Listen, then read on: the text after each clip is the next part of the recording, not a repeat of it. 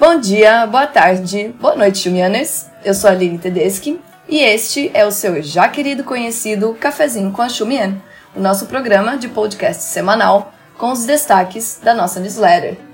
E aliás, é muito bom estar aqui de volta com vocês, eu já tava com saudades, hein? E lembrando que as nossas edições voltam a chegar na sua caixa de e-mail às quartas-feiras pela plataforma Substack. Por sinal, também nos ajude a continuar o nosso trabalho por mais um ano Considere contribuir com a gente, qualquer valor já nos ajuda. Basta nos apoiar através da mesma plataforma que enviamos as newsletters. E nesse primeiro cafezinho do ano, eu estou acompanhado do querido meu amigo Caleb Guerra. Caleb é fundador da plataforma Biennial e também podcast Biennial do Livro, e que também lançou pela editora Boio a tradução de Ervas Daninhas de Lu Xun, que agora também está disponível, aliás, para compra na Amazon que foi a última dica da sessão de Anhan que eu dei no ano passado. Caleb, sem palavras para sua presença aqui com a gente, é muito bom tê-lo conosco por aqui. Seja bem-vindo.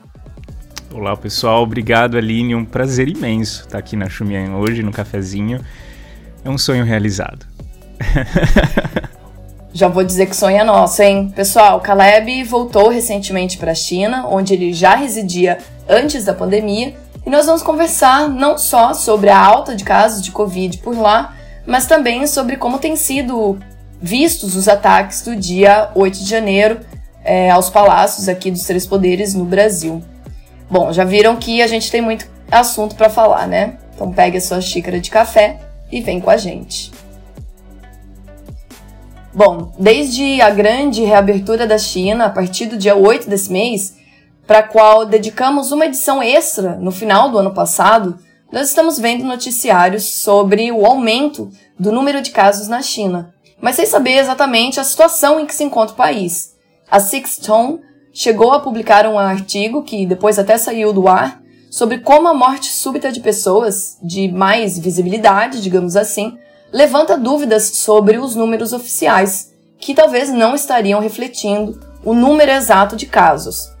Se por um lado a gente teve o falecimento de alguns artistas por lá com a causa da morte escondida do público, por outro lado, é realmente difícil deduzir o número de possíveis mortes por Covid, uma vez que o número de casos não é divulgado desde 25 de dezembro, o que fez com que a OMS pedisse mais transparência dos órgãos chineses.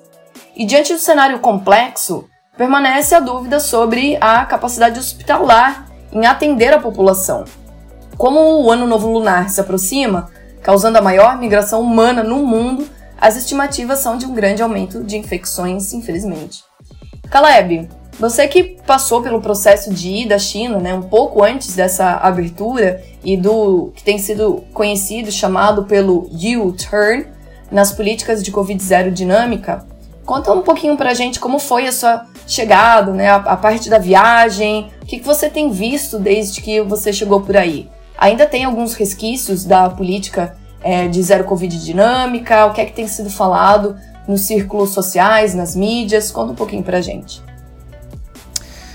Olha, foi super interessante, na verdade, o voo que a gente veio, né? Eu peguei o meu voo em Seul, na Coreia, e a gente desceu direto em Wuhan e é, o aeroporto de Wuhan tava com uma estética bastante abandonada, assim, mas pelo, pelo motivo deles terem passado tanto desse líquido de que eles chamam de CO2, né, esse líquido para desinfetar, durante todos esses anos, realmente assim deteriorou um pouco as cadeiras, as paredes, é, os vidros eles têm que eu acho que vai passar por uma grande reforma, mas tava um clima bastante de pandemia mesmo no dia que eu cheguei. E no dia seguinte ao dia que a gente chegou, a política, essa política já começou a mudar. Já começou a de descer algumas diretrizes de Pequim. Eles fizeram um grande grupo, porque a gente estava em quarentena no, no hotel, né? E tinha um grande grupo com 150 pessoas, a maioria chinesa mesmo, e todo mundo comentando: nossa, nós somos provavelmente o último voo é, antes dessas políticas de quarentena, de testagem de PCR, de código verde, de código de saúde é, realmente funcionarem. Então a gente, eu cheguei bem nessa, do, nessa dobradinha mesmo, né? E a questão da. Aí eu fiquei cinco dias de quarentena, vim pra universidade. E aqui na universidade foi quando tudo começou a realmente abrir, né? Uh, na China, a impressão que dá, e eu não sou um especialista em lei, né, então eu vou falar da impressão mesmo, da percepção que a gente vai tendo, uh, vivendo aqui, é que essas, essas leis, essas diretrizes que, que saem de Pequim, elas demoram um pouco para chegar aqui.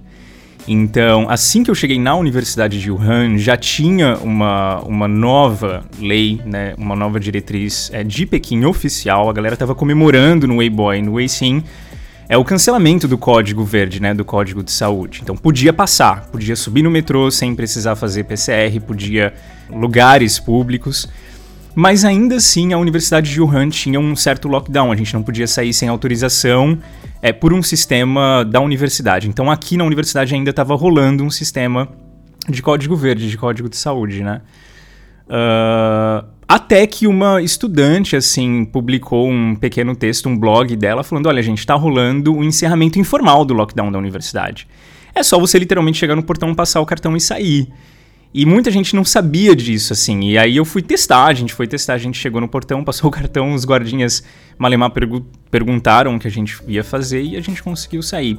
Mas assim, demora um pouco a, até chegar na gente, né? O que, por exemplo, o escritório aqui falava era que a gente não poderia sair ainda, que estava tudo fechado, quando na realidade é, não estava. Mas aí aos poucos vai, eu acho que vai adaptando assim. Resquícios ainda tem, por exemplo, as barragens, então na Universidade de Wuhan ainda estão lá. É, pessoas de fora não conseguem entrar se não estiverem acompanhadas de alguém daqui de dentro, ou professores, alunos ou trabalhadores. A gente realmente tem que passar o cartão para alguém. Não é proibido que entrem, mas tem que passar o cartão. Mas tá lá as barragens, o controle ainda tá lá e tudo mais. É, quando eu cheguei, sim, a, as duas primeiras semanas, a gente passava, eu passava na frente do hospital da universidade, tinha uma longa fila de atendimento, principalmente para PCR. E na farmácia também, a gente percebia isso. Os escritórios aqui, eles começaram a. A gente começou a ter um pouco de problema, assim, para fazer documentações, porque muitos professores dos escritórios estavam doentes ao mesmo tempo, então realmente todo mundo ficou doente muito ao mesmo tempo aqui. Mas agora a vida, a vida tá bem normalzona, viu? Em Wuhan, você sai, tem. É, a gente fica no trânsito horas, assim, a galera tá fora, tá, tá tudo voltando à normalidade, assim. É, bem, bem, bem ao rank que eu conhecia em 2019 já.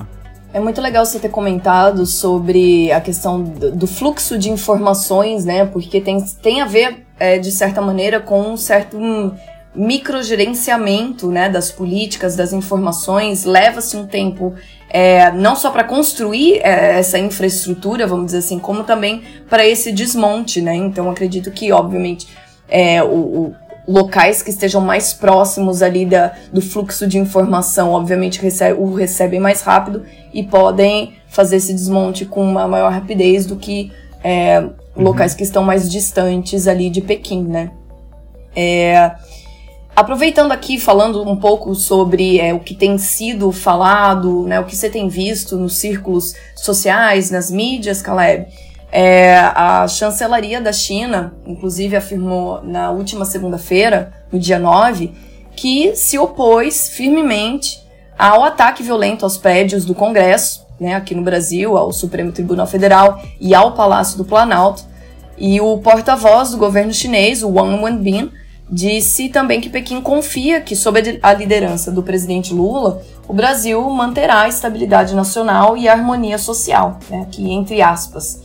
O que é algo muito chinês, né? Falar em estabilidade, harmonia social, realmente traz pra gente um, uma memória do, dos conceitos de política, realmente de ordem é, da China.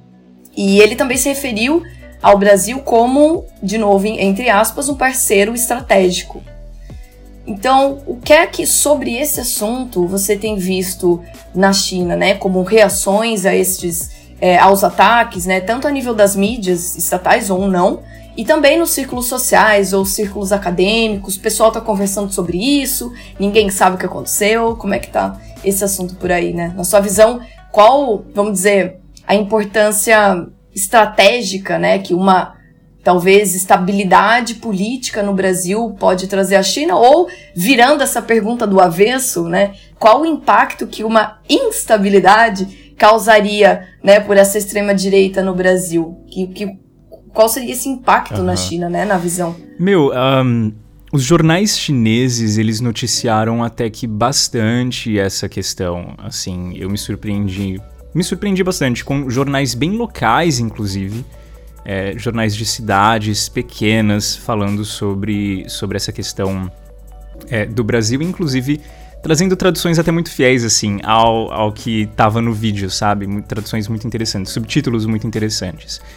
É, principalmente o canal de TV CCTV 4, né, que é o que é o Quadzi, que é o internacional, ele fez toda uma matéria sobre a questão. Na segunda-feira é, do dia 9, tinha uma repórter em Brasília, uh, do, da CCTV, ela gravou uma reportagem em louco ali, mostrando o local e narrando tudo que tinha é, acontecido, é, tudo que tinha sido quebrado, perdido. Ela deu um grande enfoque nas é, nas obras de arte, né? Os chineses são essa cultura mais artística, mais, mais é, do teatro e tudo. Então ela deu um bastante enfoque, um, um enfoque bastante grande nisso.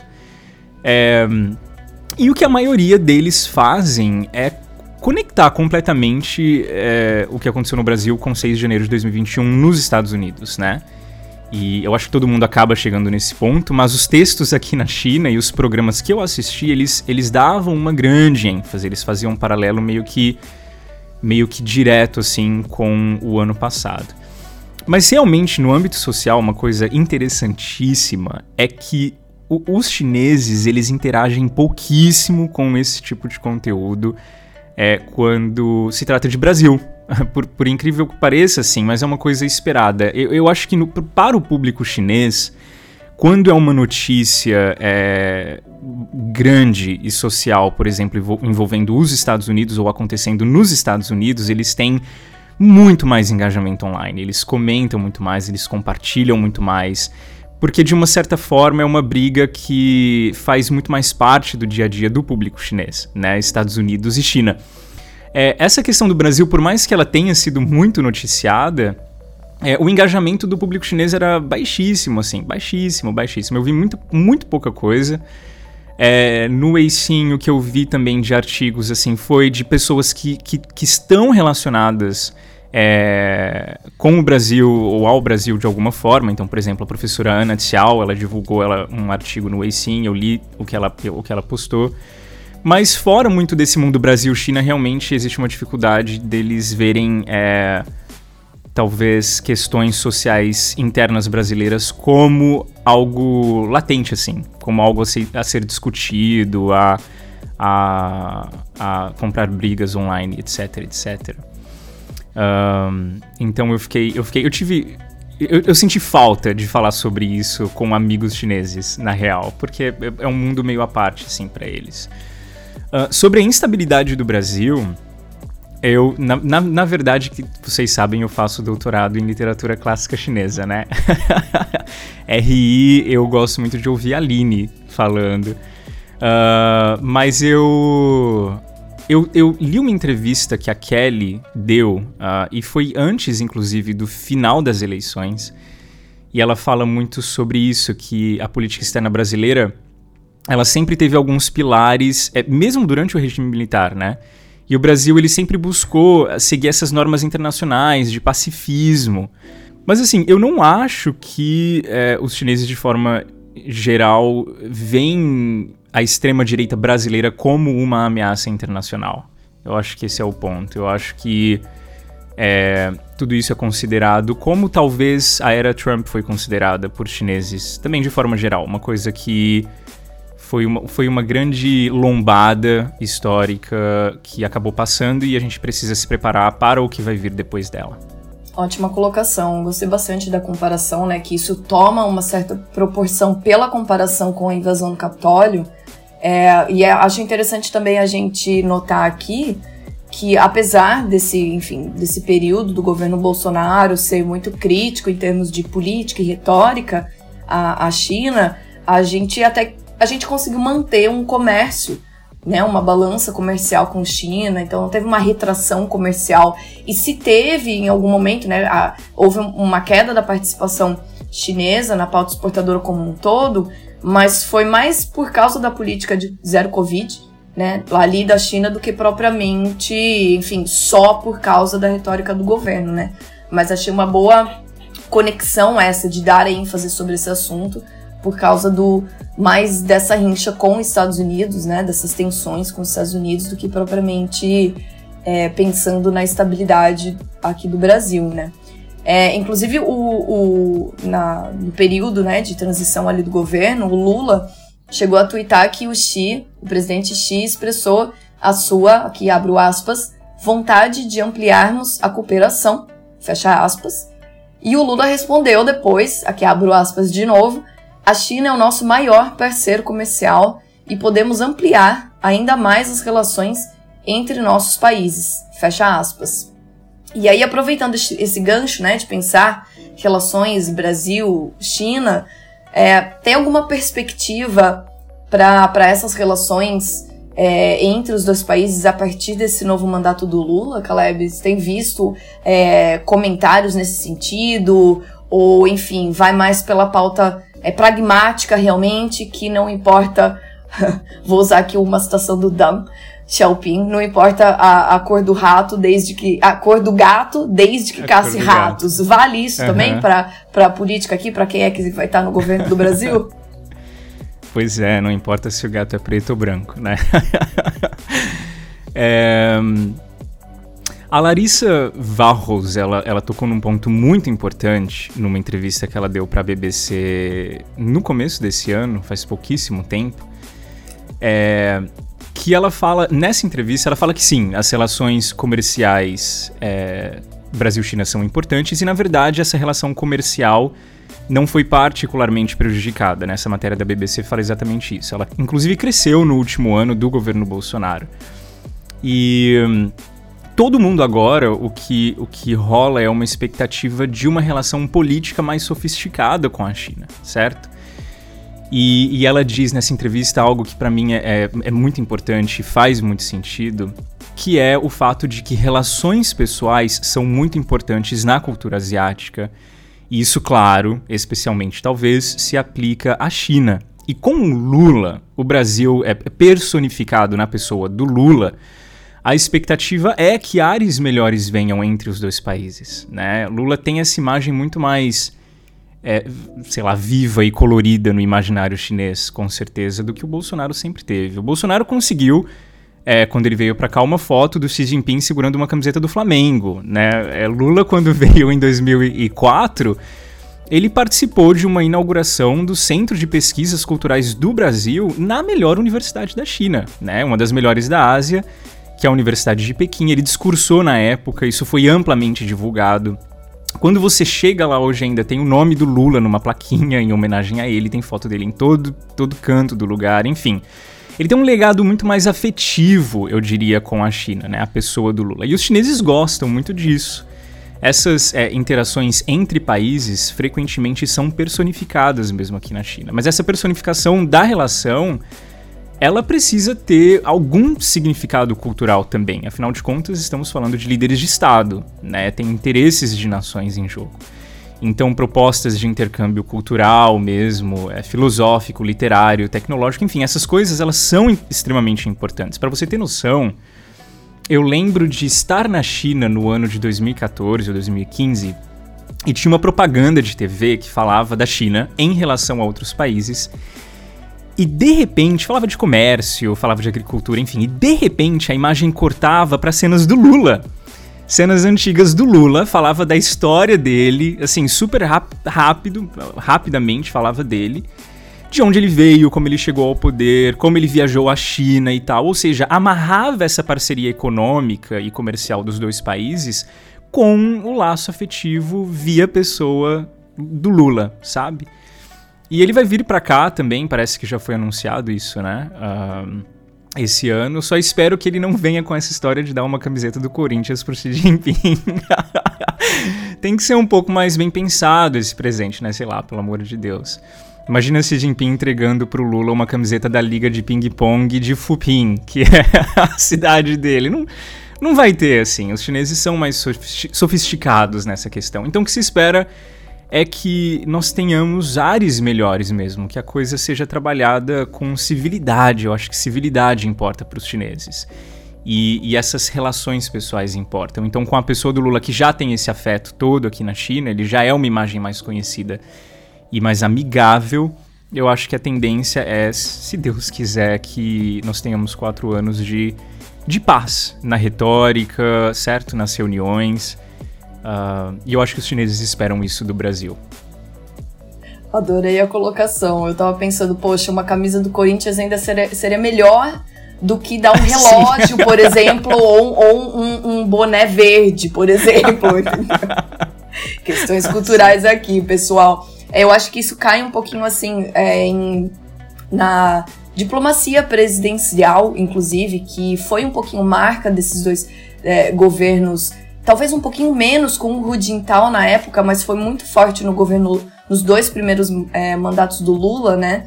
é, que talvez converse agora um pouquinho também com o Guangxi para os chineses, né? Você ter uma relação mais próxima, poxa, o Lula, a, além de apresentando, talvez nessa é, diplomacia presidencial, também trazendo a sua questão de vida, né? E essa conversa com ser um proletário, ser, enfim, do movimento sindical ele mesmo e, e o seu histórico, né? Dentro do, da história, a sua história dentro da história do Brasil talvez traga alguma simbologia a mais para o governo do Xi Jinping agora, que tem também uma retomada né, das vertentes marxistas-leninistas, né, ao menos enquanto ideologia. Talvez seja algo é, para a gente ficar de olho nessa conversa. Né. É só um, um comentário aqui, pessoal, rapidinho. A Kelly, que o Caleb comentou anteriormente, é a Kelly Ferreira, que é coordenadora do curso de Relações Internacionais da PUC Eu Campinas. não falei o sobrenome dela. Não. Kelly Ferreira, maravilhosa. E a entrevista que ela deu, perdão, foi para a revista Diálogo Chino. Exatamente. Obrigada, Caleb. Obrigado. É isso, gente. Para fechar aqui o nosso primeiro cafezinho do ano, vamos de dicas da sessão Zhanghe. Caleb, obviamente, né, como bom conhecedor de literatura e de coisas legais da China, eu não poderia deixar de te pedir uma dica a la Zhenghe. Então, por favor. É, eu vou, na verdade, fazer uma dica profética. A, aqui no. A primeira dica profética do cafezinho da Xumian. É, porque eu fiquei muito em crise quando eu vi no roteiro, né, que eu tinha que dar uma dica. Eu falei, poxa, o que, que eu vou falar agora? Porque você já falou do Ervas Daninhas, né, que seria meu bebezinho. Mas eu vou. A minha dica vai ser para vocês aguardarem esse ano uh, umas, algumas parcerias grandes entre a editora Kaikai, que todo mundo deve conhecer já também, e uh, o Bienal do Livro. A gente está com alguns projetos juntos de publicação de livros, de materiais e a dica vai ser que vocês fiquem nessa expectativa. Maravilhoso. Se eu já comecei o ano ansiosa, agora a ansiedade foi para 100%. Obrigado, Caleb Guerra. Gente, a gente tem uma live junto com é, as editoras da Kaikai na nossa página do Instagram, tá? É uma, também uma live em parceria Shumien com Kaikai. E fica aí a dica do Caleb, hein? E a minha dica é a coluna de despedida da Folha de São Paulo da Tatiana Prazeres, que agora é chefe de Secretaria do Comércio Exterior do governo Lula e que fez um belo relato sobre a sua experiência de escrever sobre a China. Ela recomenda um pouquinho de humildade, né, para quem quer saber mais sobre o país asiático. A gente concorda, né, Caleb? Precisa de, de realmente humildade para entender a China. Precisa, precisa. Bom, gente, primeiro gostaria muito de te agradecer, Caleb. Tem nem palavras que, além de um grande estudioso, sabedor de China, construiu ali todo o Bienal do Livro, que tem muita gente que ouve, muita gente adora te ouvir. É, também como meu amigo, né, trazendo você aqui para falar agora no Chumien. Então, te agradeço muito. Obrigada por estar contribuindo aqui com a gente nesse comecinho de ano. Ah, eu que agradeço. Eu que agradeço que que a gente nasceu meio que eu nasci um pouquinho depois da Xumian, eu acho. Mas foi tudo ali em 2020, né? Foi naquela naquele tormento todo. Eu agradeço demais, a gente tem se acompanhado bastante. É um prazer estar aqui. Espero que tenha sido uma conversa satisfatória para quem ouviu. E tamo junto, tamo junto mesmo. Obrigadão. É leite de conversa, né, gente? E por hoje é isso. Esse foi o seu cafezinho com Chumien, com redação de Bruno Guimarães, Júlia Rosa, Mariana Marcondes, Talita Fernandes, adaptado por mim, com produção de Bruna Pinheiro e hoje com a presença do Caleb Guerra. E lembrando, você pode acompanhar mais notícias sobre China nas nossas redes sociais, além de, claro, assinar a nossa newsletter semanal em www.chumien.com.br. Eu sou a Aline Tedeschi e foi um prazer estar aqui com vocês. Até mais e a gente se ouve por aí.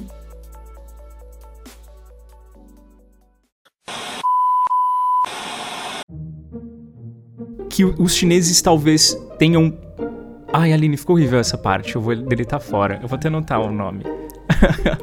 Deixa eu deletar aqui. Voltemos. Mas tá, mas tá tranquilo, por quê? O que, que você não gostou? Nada, não gostei de nada. Pera.